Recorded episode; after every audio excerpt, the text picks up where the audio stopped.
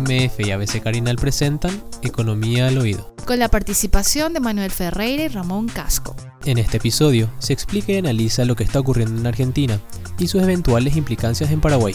Este programa fue realizado el 10 de agosto de 2019. ¿Qué es lo que pasa con el, con el mercado cambiario argentino que creo que es interesante? Argentina empieza a devaluar allá por abril, fines de abril del año 2018, porque en realidad gran parte de los fondos internacionales que tenían dinero invertido en Argentina deciden retirarse del mercado. Deciden retirarse del mercado. Una de las razones es porque en ese eh, entraba en vigencia a fines de abril fines de abril o fines, creo, fines de mayo creo que era, ¿verdad? eh, a fines de mayo entraba en vigencia una ley que le obligaba a que el que retire dinero de la Argentina tenía que pagar un impuesto del 5%. Mm. Entonces, antes de que entre en vigencia la ley, los capitales se retiran y retiran mucho dinero.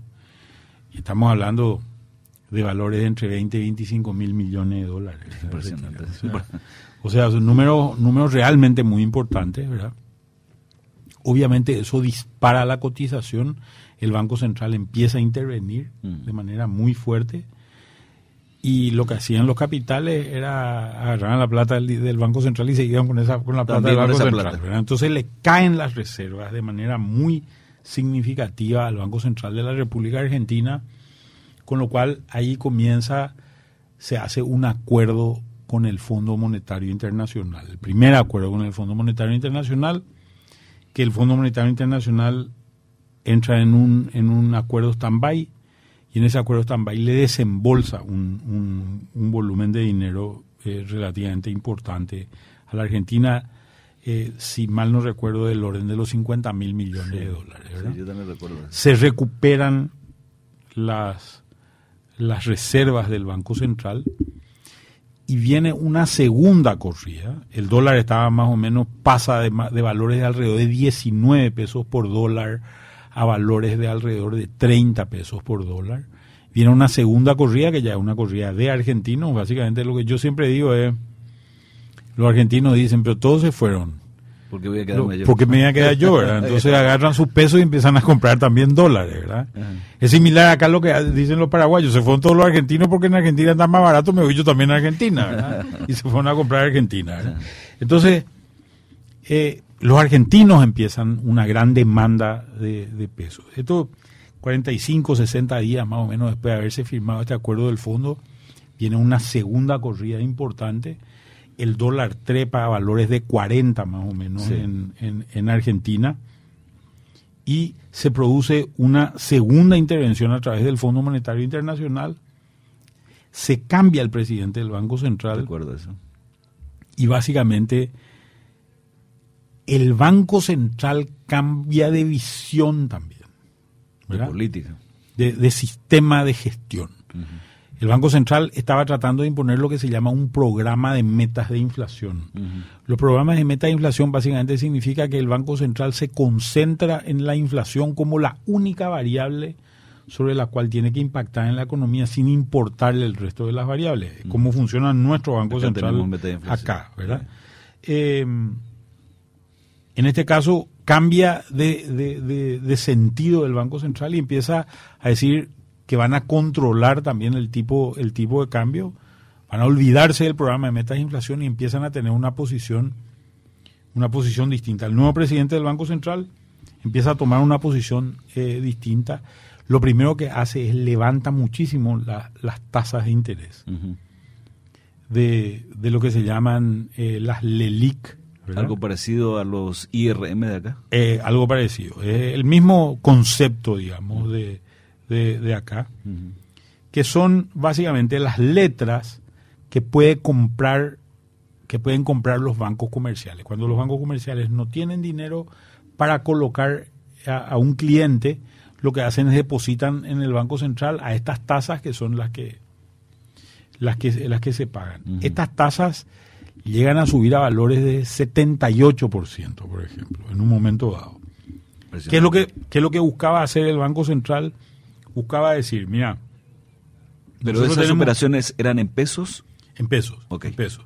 Entonces, la inflación, una inflación a 45, Ujú. una tasa a 78, te da una tasa real más o menos de la diferencia entre ambos eh, eh, entre ambos valores está más o menos en 33% la diferencia la diferencia de tasas eso hace que para el banco comercial sea más negocio colocar en el banco central el dinero y no prestar al público entonces porque la gente hacía lo que hacía era tomaba un crédito de un banco comercial con esos pesos se iba y compraba dólares. Mm, así, sí. Así es. ¿verdad? Entonces, ¿qué es lo que pasa, lo que pasa acá? Dejan de correr los créditos, los bancos depositan la plata en el Banco Central y la plata se queda trancada, entre comillas, en el Banco Central por la tasa muy alta que, que- que- que ofrece el Banco Central. Entonces se achica con esto la cantidad de pesos en el, en el sistema argentino. Al achicarse la cantidad de pesos en el sistema argentino, lo que empezamos a ver es que el tipo de cambio empieza, primero baja un poco, de, de, de 45, 46 más o menos, baja a valores de alrededor de 40, 41, 42 más o menos, ¿verdad? Y se estabiliza durante un tiempo relativamente largo en los últimos meses, ¿verdad? Más o menos tres, tres, tres meses más o menos. Creo que esto fue importante para, para, el, para los agentes económicos en Argentina en general, porque le dio una tranquilidad de estabilidad cambiaria, ¿verdad? A pesar de esto, la inflación sigue subiendo, ¿verdad?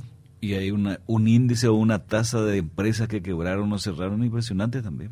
Sí, eso está ocurriendo hace rato, están subiendo los niveles de pobreza, pero vamos a concentrarnos en este fenómeno que es un fenómeno monetario. Una consecuencia de lo que decías también, ¿verdad? Sí, pero este es el tema, eh, eh, este es un tema monetario, ¿verdad? Bueno, está bien. que, que es lo que si mi, eh, si mi tipo de cambio está a 50, ¿verdad? Sí. Y yo produzco un producto que cuesta 50 producir.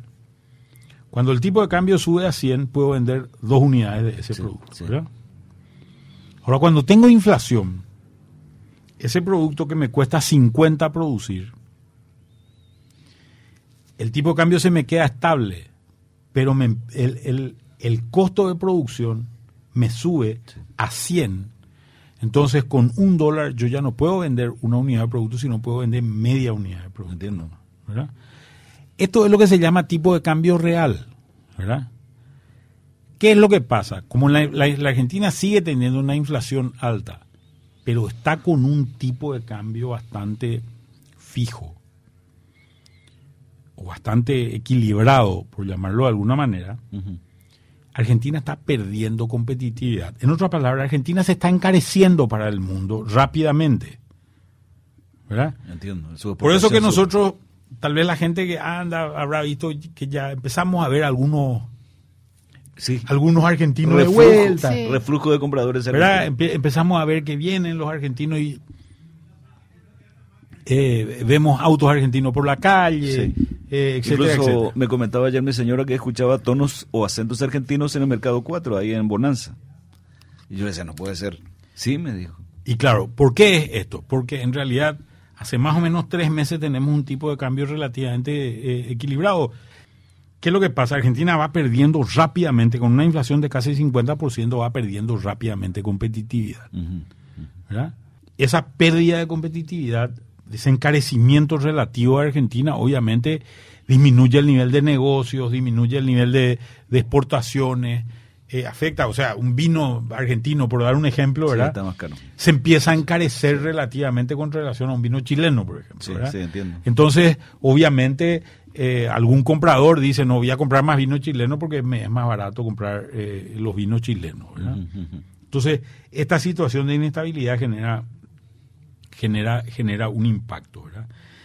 Estamos en este tema de la situación argentina porque sencillamente la situación argentina de uno u otro modo como la brasileña nos afecta. Ellos estornudan, no, se refrían y nosotros estornudamos. ¿Verdad, Prince? Sí, pese a que últimamente, bueno, si mal no recuerdo fue el año pasado, el propio gobierno había dicho de que Paraguay se había desacoplado Mm. de nuestros vecinos, pero... Honestamente me Ah, parece no. ¿Quién Le- dijo, que ¿quién era que dijo propaganda eso? ¿no? No recuerdo bien si fue la Sí, pero dijo una autoridad, ¿es cierto Sí, eso? sí, sí. No, yo en aquel momento ya salía a decir, esto no es cierto, ¿verdad? Esto no es cierto y creo que es, más que evidente el impacto que, que, tiene en la economía.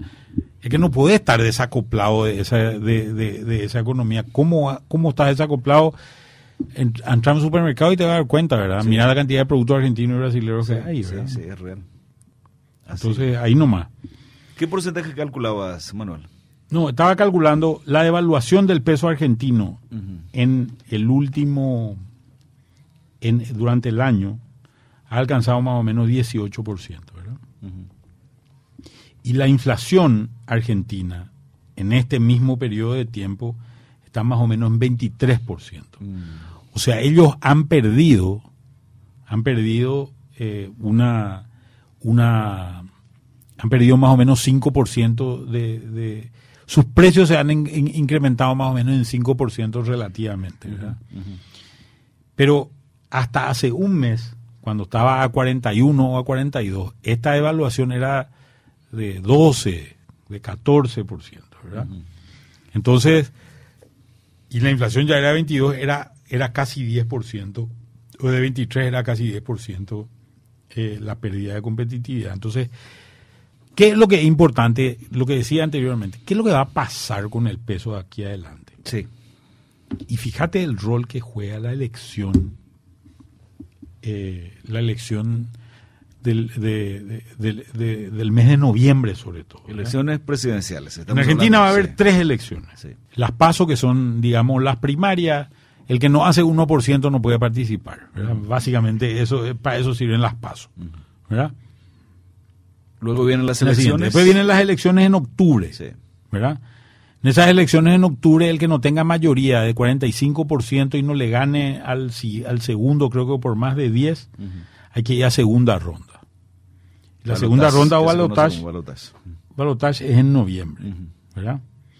Posiblemente lo que ocurra sea por los números que vemos en las encuestas, es que Macri y Fernández vayan a segunda ronda en el mes de, eh, en el mes de noviembre. De noviembre Y eh, básicamente a Macri le vino muy bien esta estabilidad del dólar porque le ayudó a tranquilizar un poco los ánimos y le ayudó a que ese, esa tranquilidad de ánimos eh, mejore él en sus preferencias electorales. ¿verdad? porque la gente le permitió ver un poco más lo que tal vez podía haber hecho el gobierno argentino. Eh, ahora la gente y los empresarios sobre todo están empezando a reclamar que están perdiendo esta competitividad, por eso yo creo que también el hecho de soltar un poco más el dólar que hemos visto en los últimos, en, los últimos días. Acá el tema, es, el tema importante es el siguiente. Entre el 2020 y el 2022, el, el Banco Central, eh, eh, el gobierno argentino tiene vencimientos por valor de 50 mil millones de dólares. 50 mil. Millones de dólares. En dos años, tres sería con el 2020. Claro. Entonces, la pregunta es, ¿de dónde saca Argentina esos dólares? El gobierno argentino, ¿de dónde saca esos dólares? Interesante. De sus exportaciones en teoría, pero si se está poniendo cara Argentina ahora. No, tiene que, tiene que empezar a pagar eso, eh, ese dinero de alguna manera ¿Cómo pagas ese dinero? Una, una alternativa es que, porque en realidad el que debe es el, el Ministerio de Hacienda, no el Banco Central, ¿verdad? O no el, no el privado, ¿verdad? Entonces, su Ministerio de Hacienda lo que va a tener que hacer es va a tener que salir al mercado a comprar dólares, ¿verdad? Cuando vos generas una demanda así de grande, posiblemente vas a tener una suba fuerte de cotización si salís a comprar al mercado. Entiendo. Otra alternativa es decir, Gran parte de estos vencimientos son vencimientos del Fondo Monetario Internacional. Yo o renegocio con el Fondo Monetario Internacional o tomo... Renegocio sería aplazar los vencimientos. Claro, pateo la deuda para más adelante, los vencimientos para más adelante. O lo que hago es me emito un bono soberano o bonos soberanos en los mercados internacionales y con esa plata cancelo esta deuda con el fondo y pateo esta deuda a más largo plazo. Entiendo, entiendo. Al plazo que, me dé. Cuando, la situación de riesgo país de Argentina es la que va a determinar esto. Mm. La tasa de interés. Va a determinar la, ta- el- la tasa de interés que se tenga, ¿verdad? Y el plazo que se pueda obtener, Claro, claro. ¿verdad? Sí. Entonces, si Argentina tiene un riesgo país muy elevado, posiblemente los mercados internacionales le castiguen con una tasa más alta, más o menos por 860 puntos básicos. Eh, para que la gente entienda más o menos, esto quiere decir que un bono a 10 años más o menos se paga a valor de 8,6%. ¿verdad? Para que tengan una Sí, referencia, entiendo. el bono paraguayo a 10 años es un bono más o menos de 4,2%. 895 puntos al 9 de, 8,95. al 9 de agosto. Bueno, 895 puntos quiere decir que está casi en 9. Fíjate que si nosotros miramos el riesgo de Paraguay, el riesgo de Paraguay está en 420 puntos. Está en menos de la mitad que eso. O sea, Argentina hoy tiene que salir a pagar 9 en los mercados, más o menos a 10 años. Posiblemente si se quiere ir más lejos va a tener que pagar más. Es una caro tasa alta. que es una tasa alta, ¿verdad? Entonces, esta es una alternativa. La pregunta es, ¿cómo leen los mercados? ¿Qué es lo que puede pasar con el riesgo país? ¿Verdad? Entiendo, entiendo. Una de las cosas que pueden pasar con el riesgo que, que puede pasar con el riesgo país es que gane Fernández. Si Fernández gana, posiblemente mucha gente, y esto ya lo han demostrado los capitales internacionales, digan, este es un país de alto riesgo, y ese riesgo país de 8.95 sube. Vamos a ver qué sube. Por tanto, posiblemente si gana Fernández, su alternativa va a ser comprar dólares internamente.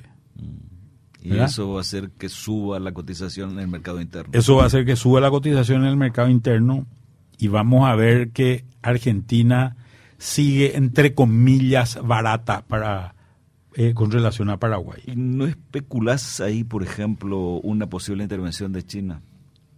Ya que creo que China es más afín a los Fernández. La verdad que China, no, hasta donde yo sé, no acostumbra a hacer este tipo de intervenciones financieras y sobre todo que China está también con sus problemas hoy, ¿verdad? Claro, entiendo. Pero dicen que tienen una cantidad impresionante de dólares. Sí, La bomba atómica de los dólares que tiene China, leí un titular días pasados. no tienen, no tienen dólares, lo que tienen son bonos del Tesoro americano. Ok, ok, perfecto. ¿Verdad? perfecto. pero no tienen liquidez, ¿verdad? Entonces, este, este es un camino. Ujú. Posiblemente lo que veamos si gana Fernández. ¿Qué es lo que posiblemente veamos si es que gana Macri? Posible, Macri es un tipo más que tiene mejor consideración ante los mercados internacionales, con lo cual posiblemente veamos que este riesgo país es un riesgo país que disminuye a valores, ponerle de alrededor de 600, ¿verdad? Pues sería una tasa del 6%. que sería una tasa de más o menos 6%, pero que es una tasa muy razonable ya para emitir posiblemente los plazos que le, que le den para emitir para una emisión de bono del mercado internacional sea, sean plazos relativamente interesantes. Entonces, y ahí ve- veríamos seguramente, y esta, esta es una opinión mía nomás, ¿verdad? Yo, en realidad, ¿qué es lo que yo haría si estuviese en, en- ese, en ese cargo? Lo que haría sería lo siguiente, lo que haría sería, Argentina ha tenido una restricción de su cantidad de dinero muy fuerte en los últimos meses, pero muy fuerte. Esa restricción de la cantidad de dinero se traduce en que no hay dólares para, no hay pesos para comprar dólares. Por eso el, el- el peso, el peso está relativamente congelado. Y, pero se traduce también en el largo plazo en una baja de la inflación. En uno o dos años Argentina va a controlar la inflación si sigue con esta política, que es una política muy restrictiva, es una política que va a ser muy fuerte y va a ser a costa de crecimiento, A eso me refería hace rato. Mm. va a ser a costa del crecimiento. Hay empresas que cierran, empresas que no se abren. Pero después de las elecciones ya no necesita voto Argentina, el, el- el gobierno. Claro. Y es el momento de tomar decisiones difíciles. Ujú. Terminaron las elecciones, es el momento de, de tomar decisiones difíciles. Una preguntita, Manuel, en ese contexto. ¿Las posibilidades de utilizar las reservas para pagar esas deu- deudas que vencen? Claro, lo que pasa es que ahí entras en una vieja historia. O sea, hay una discusión grande que el 10% del Producto Interno Bruto ya es suficiente como reserva, es en algunos, algunos economistas.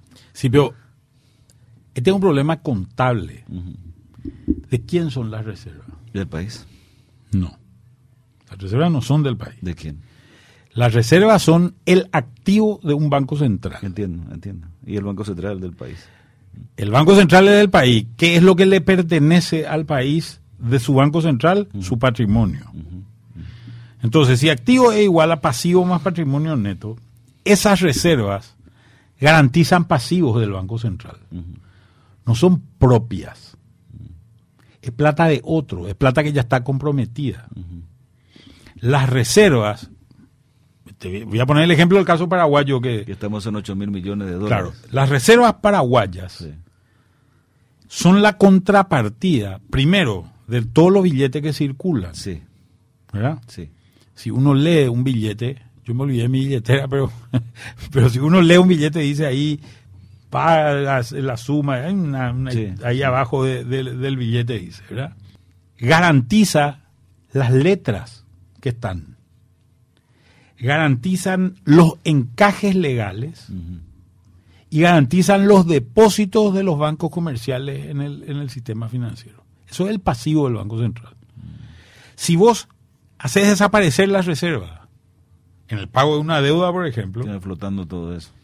estos pasivos, estos pasivos se, se complican y empiezan a explotar. No hay más garantía para los depósitos de los bancos comerciales en el Banco Central. O no hay garantía para, para los encajes legales.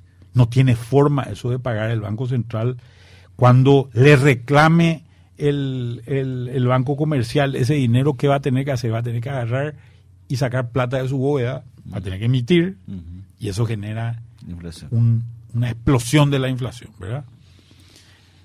Entonces, este no es dinero, no, lo, lo que tal vez podría hacer eh, eh, en una cosa es el Banco Central prestarle plata Mm. al Ministerio de Hacienda, ¿verdad? Para que el Ministerio de Hacienda sea el que, el que se vaya y haga los pagos. Pero el problema de prestarle plata también es que cómo queda desbalanceado el bala- eh, eh, cómo queda el balance del Banco Central, si el balance queda desbalanceado, nuevamente va a tener que haber coberturas. Mm. ¿verdad? Y esas coberturas van a ser emisión y van a volver a generar inflación. Este es el problema. Este, Cuando se lo que- recurre a las reservas. cuando se recurre a la reserva. Y esto es lo que vino haciendo Argentina en la época de, de- de Cristina, de Cristina Kirchner. ¿verdad? Y es, es el origen de la inflación, de esta hiperinflación argentina que, que- que estamos presenciando hoy. ¿verdad? O sea, es una situación, es una situación complicada que no es fácil de resolver. Pero para ir a los bifes, Ujú. Bife de chorizo. para ir a los bifes, Sí. A nosotros nos conviene que gane Macri por una sencilla razón, que posiblemente vamos a ver una estabilidad del tipo de cambio en Argentina. Al ver una estabilidad del tipo de cambio en Argentina, seguramente vamos a ver que nos volvemos de vuelta más barato que los argentinos. Va, el paraguayo ya no se vaya a comprar argentino, va a empezar a demandar en los comercios locales, con lo cual seguramente va a subir la venta del comercio local y posiblemente veamos también que los argentinos vuelven, ¿verdad? Y vuelven a comprar, con lo cual va a haber más gente en los restaurantes, va a haber más gente en los shopping, va a haber más gente en las tiendas, va a haber mayor demanda y mayor venta, ¿verdad? En general. Esto es muy burdamente posiblemente lo que, lo que empecemos a, a ver si es que gana Macri. Si gana Cristina, posiblemente sigamos con esta situación. Que es Alberto Fernández ahora. Eh, eh, claro, eh, Alberto Fernández, si es que sigamos con una situación parecida a la que vemos hoy, que nos impacta a nosotros eh, en Paraguay. Posiblemente también una de las cosas que veamos, y que puede ser una complicación, Cristina Fernández en un momento prohibió el régimen de admisión temporaria de soja paraguaya y boliviana a, a- a la Argentina, ¿verdad?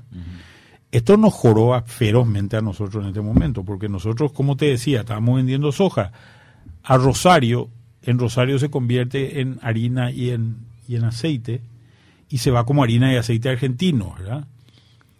Si esto se prohíbe hoy, nosotros tenemos que salir a competir con Estados Unidos por, los, por el 33% de los mercados que hay en el mundo, con lo cual vamos a perder valores de precio de soja de entre 17 y 20 dólares por tonelada con relación a los precios de referencia que se, que se precian hoy. Y esto nos va a impactar también por el lado, por el lado agrícola, ¿verdad? Sí, no quería eh, agregar más algo a lo que venía diciendo Manuel. El Fondo Monetario Internacional le puso varias condiciones al gobierno de Argentina para prestarle ese dinero, como por ejemplo mantener o bajar su déficit fiscal, o de la inflación mantener un cierto nivel y una serie de condiciones. Pero se han bajado muchas cosas. Hay un, hay un déficit, eh, ya hay un superávit primario, ¿verdad? De, eh, que era una, una de las medidas. En realidad no recuerdo todas las, todos los puntos que, que, se habían hecho, pero muchas de las cosas se hicieron, ¿verdad? Eh, yo creo que a Macri le es mucho más fácil negociar con, con el Fondo Monetario también, ¿verdad? Porque tiene una presencia, una imagen internacional. Pero, y, y acá también hay un tema, hay un rumor por ahí de que de que Macri le llamó a Bolsonaro y le llamó a Cartes, dice. Sí. ¿Verdad? Que, que, y básicamente diciéndole, déjense de armar bochinche ustedes en sus países, porque nosotros necesitamos que, que tranquilidad acá, aguas calmas necesitamos. Uh -huh.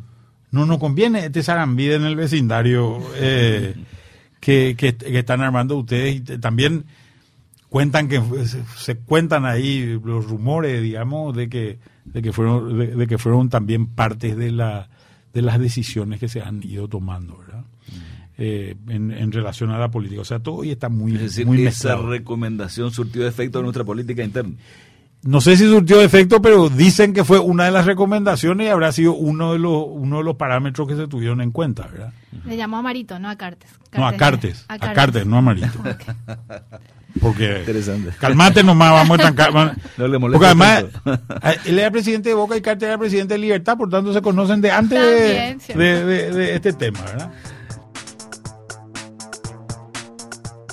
Este podcast puedes encontrarlo en Spotify, Pocket Cast, Google Podcast y otros como MF Economía. Y no te pierdas la próxima edición del podcast Economía al Oído.